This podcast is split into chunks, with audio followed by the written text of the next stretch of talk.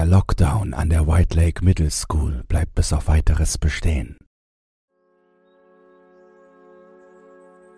Die Polizei ist auf dem Weg. Ich erinnere mich noch daran, als ich das tatsächlich geglaubt habe. Mein Name ist Derek Fischer. Ich gehe in die siebte Klasse und habe mich mit einem Dutzend meiner Freunde im Naturwissenschafts- und Computerraum der White Lake Middle School verschanzt. Es begann gestern, als unsere Direktorin Frau Whitley alle Klassen in der Cafeteria versammeln ließ, um uns ein Video über Waffensicherheit zu zeigen. Ich habe Schusswaffen nie als beängstigend empfunden. Mein Vater war Polizist und hat mir das Schießen beigebracht, als ich sechs Jahre alt war. Aber als ich das Video sah, das einige der sinnlosen Gewalttaten zeigte, die in den letzten Jahren an Schulen in unserem Land passiert sind, war das ein Weckruf. Die Prozedur an sich sollte ganz einfach sein und umfasste nur ein paar Schritte. Die Lehrkraft kündigte an, dass zwei Schüler die Tür des Klassenzimmers, in dem sie sich gerade befanden, mit einer Türecke verbarrikadieren sollten. Alle Schüler sollten sich entweder unter ihrem Schreibtisch verstecken, sich in einen sicheren Bereich begeben oder versuchen, Hilfe zu rufen.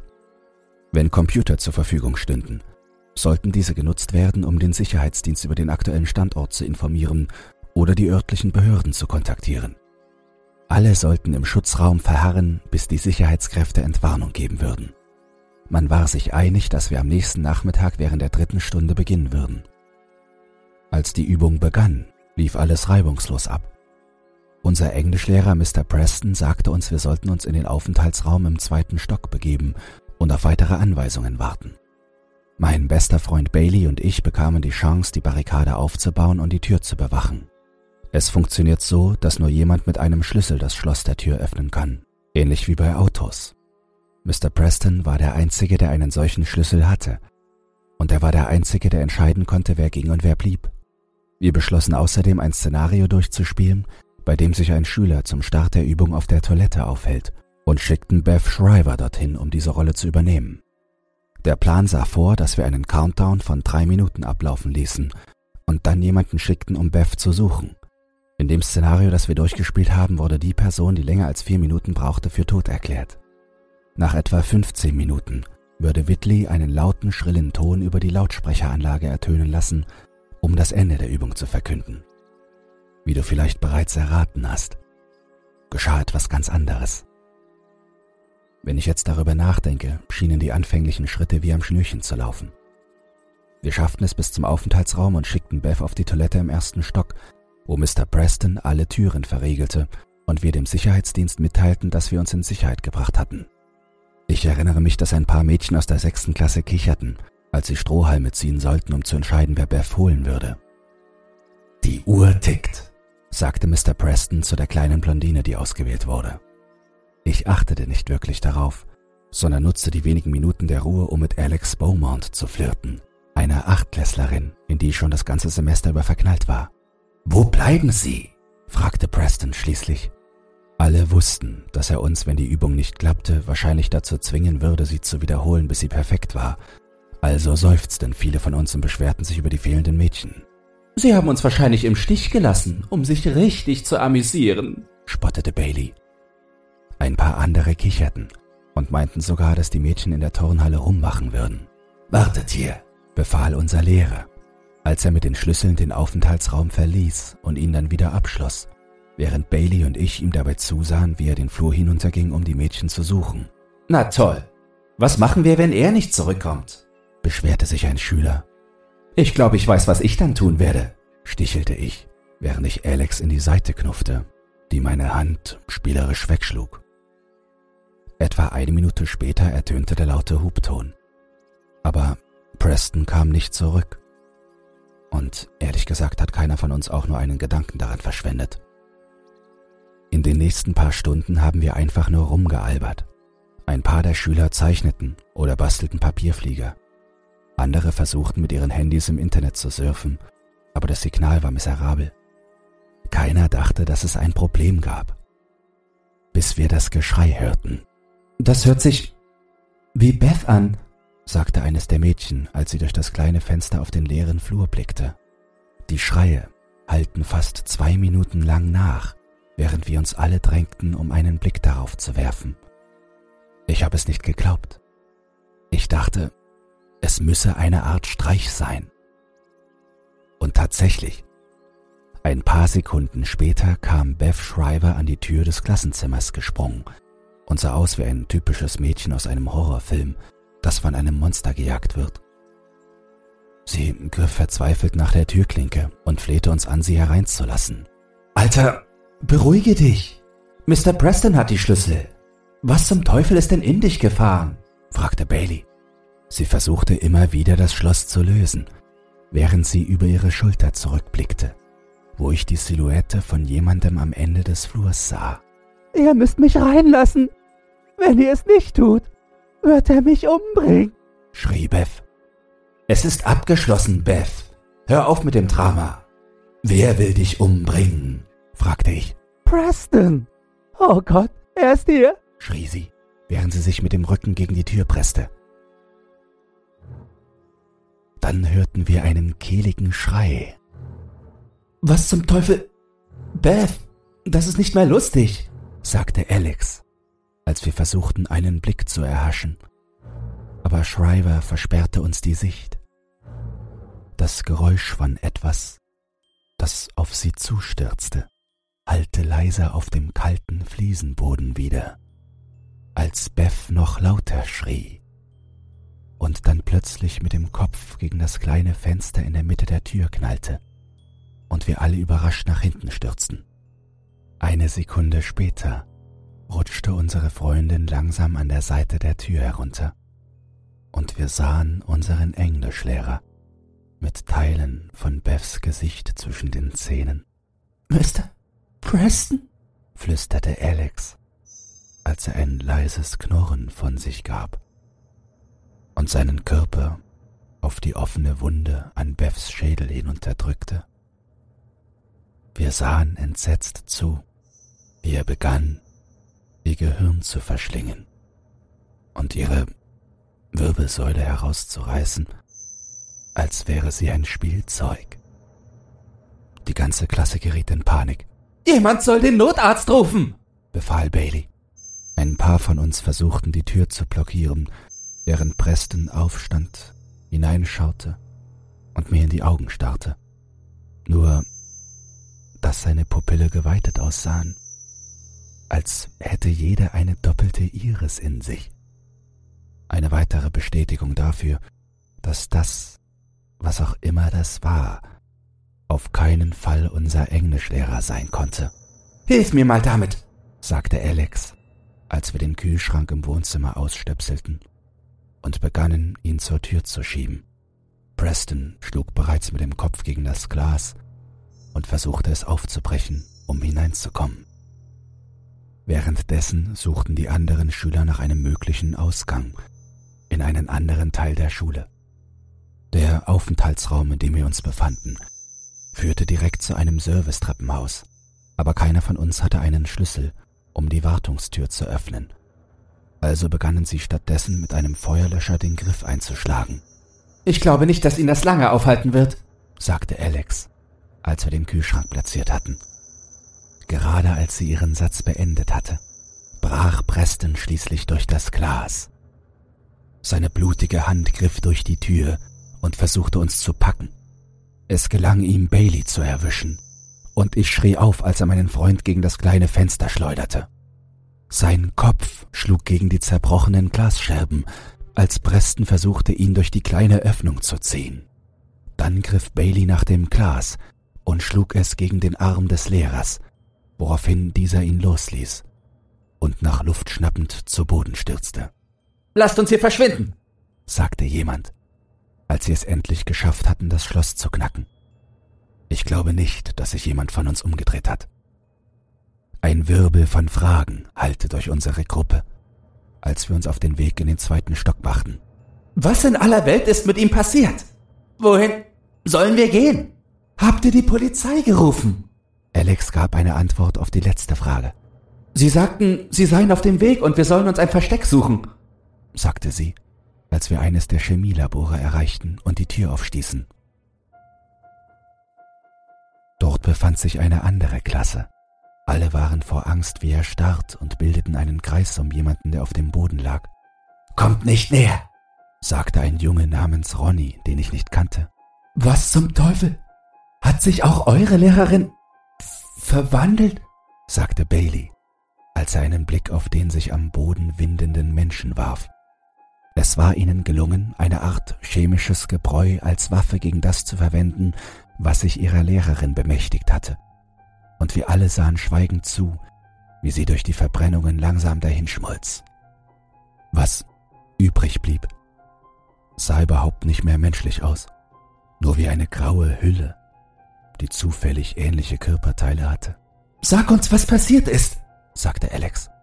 Schon wurden ein paar der massiven Marmortische gegen die Tür geschoben, durch die wir gekommen waren, für den Fall, dass Preston den Weg hierher fand, während Ronny erklärte, was sich zugetragen hatte. Also, wie von Miss Bradley angeordnet, wollten wir diese Lockdown-Sache durchspielen, verstehst du? Also sind wir hereingekommen und haben uns in Sicherheit gebracht. Genau wie es uns gesagt wurde. Es sollte höchstens eine Viertelstunde dauern. Dann fing sie an, sich komisch zu verhalten. Wie? fragte Bailey. Dieses laute Geräusch ging los. Und sie sagte, es täte ihr in den Ohren weh. Sie lief im Zimmer auf und ab, hatte Platzangst und Juckreiz. Dann sagte sie, sie müsse auf die Toilette und wir sollen hier bleiben, bis sie zurückkommt. Er drehte sich zu der Hülle um, die immer noch leicht zuckend auf dem Boden lag, und sagte, vor etwa einer Stunde kam sie zurück und behauptete, sie hätte sich verlaufen. Sie benahm sich sehr merkwürdig. Wir wollten sie nicht reinlassen, und sie wurde wütend. Sie hat am Glas gekratzt, und dann fing sie an, diesen komischen schwarzen Schleim auszuspucken. Es hat Benjamin getötet, sagte ein Mädchen in der Nähe der Tür. Ich schaute hinüber, um festzustellen, dass sie offen war, und sagte, Geh da weg! Wir wissen nicht, was da draußen ist! Das Mädchen weinte leise, als wir die Tür wieder schlossen, und ich wandte mich dem zu, was von der Leiche der Lehrerin übrig geblieben war. Es sieht so aus, als ob ihr alle lebenswichtigen Organe fehlen, wie eine leere Hülle, sagte Alex nervös, als wir zum Rand des Raumes gingen. Ich dachte, ich hätte die Leiche zucken sehen. Wir müssen hier raus, sagte ein anderes Kind. Daraufhin begann der Streit. Die Polizei hat gesagt, wir sollen hier bleiben. Was ist, wenn sie wieder lebendig wird? Was, wenn einer von uns infiziert ist? Alles klar, das reicht, sagte Bailey, als er seine Wunden gereinigt hatte. Es gibt noch ein anderes Lehrerzimmer am Ende des Flurs, etwa 100 Meter entfernt. Wir können dort bleiben, bis die Polizei kommt, schlug er vor. Warum bleiben wir nicht gleich hier? Die Türen sind alle blockiert, sagte Ronny. Wir haben gerade gesehen, wie unser Lehrer seinen Kopf durch das Glas geschlagen hat, um reinzukommen, also nein. Ich möchte lieber irgendwo sein, wo ich besser geschützt bin. Im Lehrerzimmer gibt es Essen, Decken und nur einen Weg hinein oder hinaus, ohne dass man ein Fenster einschlagen kann. Ich sage also, wir gehen dorthin, antwortete Bailey. Es dauerte weitere fünf Minuten, bis die Entscheidung für uns gefallen war. Preston oder ein anderes grässliches Ungetüm drückte gegen die Tür und Alex rief, Zeig uns, wo das Lehrerzimmer ist! Es dauerte nur etwa drei Minuten, um zum Lehrerzimmer zu gelangen. Drei Minuten, in denen ich sowohl meinen besten Freund als auch das Mädchen meiner Träume verloren habe. Wir rannten so schnell wir konnten, aber irgendwie war die unmenschliche Kraft, die in Preston steckte, überlegen. Ich weiß noch, wie ich mich umdrehte, als ich Alex schreien hörte. Preston stürmte auf sie zu wie ein Tiger. Er kletterte auf die Spinde und sogar an die Decke. Seine Finger schlugen wie Krallen in das Metall. Ich wusste, wenn ich stehen geblieben wäre, hätte das Ding auch mich erwischt. Bailey stolperte und fiel, und damit war es auch für ihn vorbei. Ein anderer Lehrer kam um die Ecke. Sein ganzer Körper war mit Wunden übersät, als ob das Sonnenlicht seine falsche menschliche Haut verbrannt hätte. Und er knurrte, als ob der Teufel in ihm wäre. Ich kann mich an nicht mehr viel erinnern, außer dass wir es endlich in den Aufenthaltsraum schafften und die Tür verbarrikadierten. Heilige Scheiße! schrie Ronny, als die Erwachsenen versuchten hineinzukommen. Was ist denn hier los? Ich glaube, darauf wollten wir alle eine Antwort haben. Es dauerte wahrscheinlich eine gute halbe Stunde, bis mein Herz aufhörte zu pochen. Ich sackte auf den Boden und dachte an meine beiden Freunde. Das konnte doch nicht wahr sein. Aber im Laufe der nächsten Stunden wurde uns klar, dass es nicht besser werden würde. Wir versuchten ruhig zu bleiben, aber es war unmöglich. Immer noch nichts von der Polizei? fragte Ronny, während er in der achten Stunde durch den Raum schritt. Die letzte Glocke läutete. Das war der Zeitpunkt, an dem wir nach Hause gehen sollten. Die Wahrscheinlichkeit, dass das geschah, schien gerade ziemlich gering. Die Flure waren inzwischen ruhig, aber wir trauten uns nicht hinaus, um zu sehen, wohin die Erwachsenen gegangen waren. Sie könnten überall sein und darauf warten, uns in die Falle zu locken. Das ist verrückt. Ich habe Facebook, Instagram und Google gecheckt. Nirgendwo wird etwas gemeldet. Man sollte meinen, wenn es ein Ausbruch wäre, gäbe es Nachrichten dazu, sagte ein Kind. Mein Handy kann auch nichts vermelden, bemerkte Ronny. Es sei denn, die stecken auch mit drin, schlug ein anderer vor. White Lake ist aber eine ziemlich kleine Stadt, kommentierte ich. Ich erinnere mich, dass mein Vater mir einmal gesagt hat, dass jeder jeden kennt. Also verstehe ich nicht, wie man ein so großes Geheimnis wie solche Dinge verstecken kann. Vielleicht hat etwas sie ausgelöst, sagte Ronny. Wie der Alarm, mit dem sie die Abriegelung ausgelöst haben. Das war ein hohes Quietschen. Ich wette, das hat sie ausgelöst. Ich erinnerte mich daran und daran, wie er sagte, dass es in Miss Bradleys Ohren wehtat. Aber ich machte mir nicht die Mühe, zu der Panik beizutragen, die sich einstellte. Was zählte, war am Leben zu bleiben und auf Hilfe zu warten. Schließlich wurde es Abend und einige von uns übernahmen Schichten. Andere begannen zu erkennen, dass die Polizei vielleicht doch nicht kommen würde. Wir müssen uns aus dem Staub machen, sagte ein Mädchen. Ich habe seit Stunden nichts mehr von der Polizei oder meinen Eltern gehört, fügte ein anderes hinzu. Was ist, wenn wir auf uns allein gestellt sind? Niemand wagte es, das ernsthaft in Betracht zu ziehen. Aber der Gedanke hatte uns allen im Kopf herumgespukt. Tatsache war, dass wir nichts über die Welt jenseits unserer Tür wussten. Und wenn die Bullen nicht kamen, dann mussten wir irgendwie versuchen zu fliehen. In Ordnung. Dann ziehen wir Strohhalme. Zwei von uns gehen raus, um zu schauen, ob die Luft rein ist. Und der Rest wartet hier, sagte ich. Vielleicht sollten wir einen Plan B haben, für den Fall, dass es schief geht, schlug Ronny vor. Wir einigten uns darauf, dass es am einfachsten wäre, in den Computerraum zu gehen, falls wir den Ort wieder wechseln müssten. Und wir beschlossen, dass es besser wäre, wenn wir uns alle als Einheit bewegten, anstatt einfach blindlings loszulaufen. Gemeinsam würden wir länger überleben. Es gibt einen Internetzugang, Vielleicht können wir auf Facebook oder Reddit einen Alarm auslösen und anderen Leuten mitteilen, was passiert, fügte Ronny hinzu. Wir waren uns alle einig, dass das eine gute Idee war, auch wenn keiner von uns wirklich genau wusste, was der Plan bedeutete. Außer mir, glaube ich.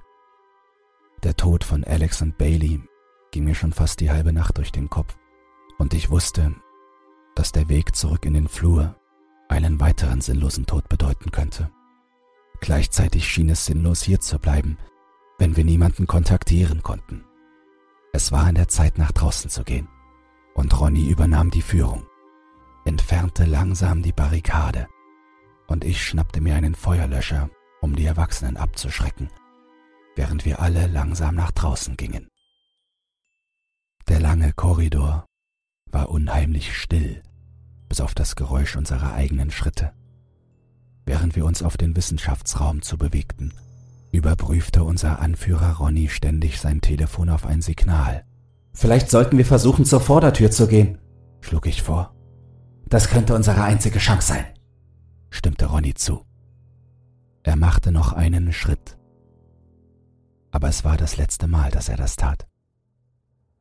Eine Hand schnellte aus einem Spind ergriffte Ronny und zog ihn in den Metallkäfig.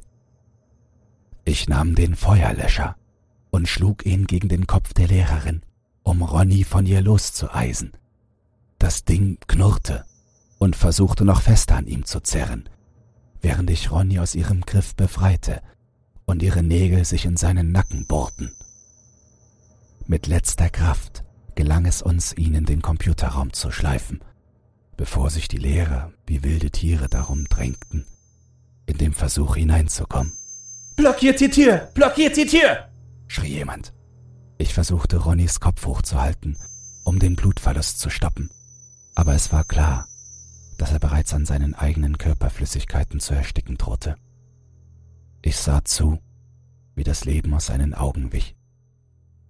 Das war vor etwa vier oder fünf Stunden. Einigen von uns ist es gelungen, im Computerraum Ladegeräte für unsere Telefone zu finden, aber keiner von uns hat etwas von einer Rettung gehört. Es ist fast so, als ob unsere Telefone abgeschaltet worden wären. Ich habe es endlich geschafft, einen der Computer mit einem alten Passwort aus der sechsten Klasse zu aktivieren. Aber das Internet ist ziemlich gedrosselt. Die wenigen verfügbaren Websites helfen uns nicht wirklich weiter. Aber irgendetwas müssen wir ja versuchen.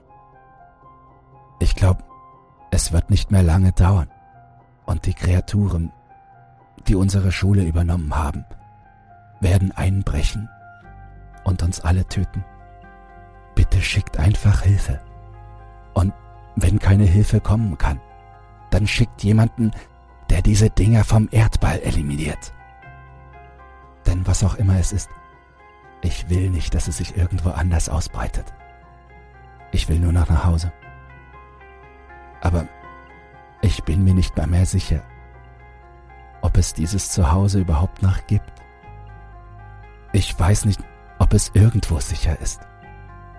Ich kann sie vor der Tür stöhnen und jaulen hören. Die Tür hält nicht mehr lange stand. Bitte, ich will einfach nur nach Hause.